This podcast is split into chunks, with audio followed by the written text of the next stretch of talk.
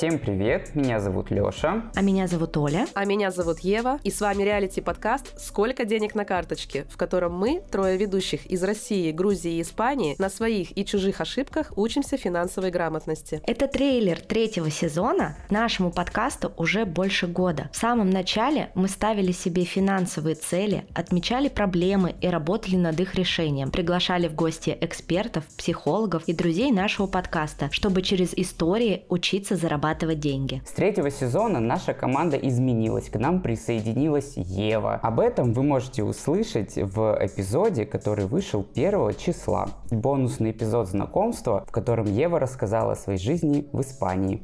Кто мы и что изменилось в нашей жизни с последнего сезона? У меня почти ничего не поменялось. Я как был фотографом в баре, так я им и остаюсь. В самом начале нашего подкаста я себе ставил э, цель выйти на стабильный заработок в 40-50 тысяч. И, к моему большому удивлению, это получилось. Если верите в выписки из банка. Но на этот сезон я бы хотел выйти на стабильный стабильный заработок как минимум в 100 тысяч. Получится это у меня или нет? это тоже большой вопрос, но мы идем к этому. Я Оля, веду подкасты и продюсирую их. Сейчас я живу в Тбилиси.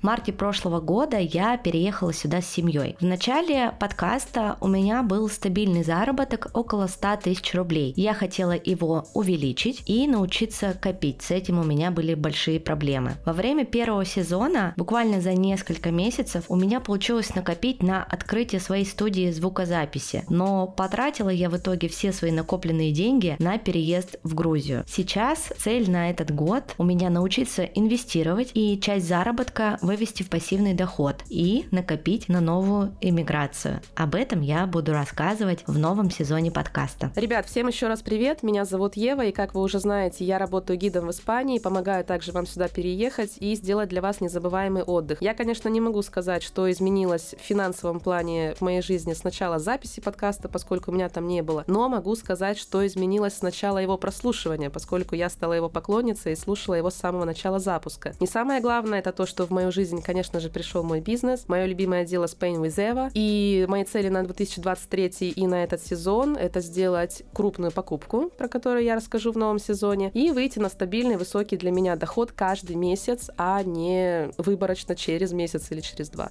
Подробнее о наших целях и как мы их ставим и планируем выполнять вы уже можете услышать в первом эпизоде, который доступен на всех платформах. Подписывайтесь на подкаст, чтобы не пропустить новые выпуски. Они будут выходить еженедельно, каждую среду. Дорогие друзья, также приглашаем вас подписаться на наши социальные сети и на телеграм-канал, в котором много смешных мемов, подборки интересных книг, других телеграм-каналов и также блогеров, которые делятся своими лайфхаками и секретами про финансы. Там мы также общаемся с нашими слушателями и устраиваем челленджи. Находите ссылку в описании к подкасту и подписывайтесь.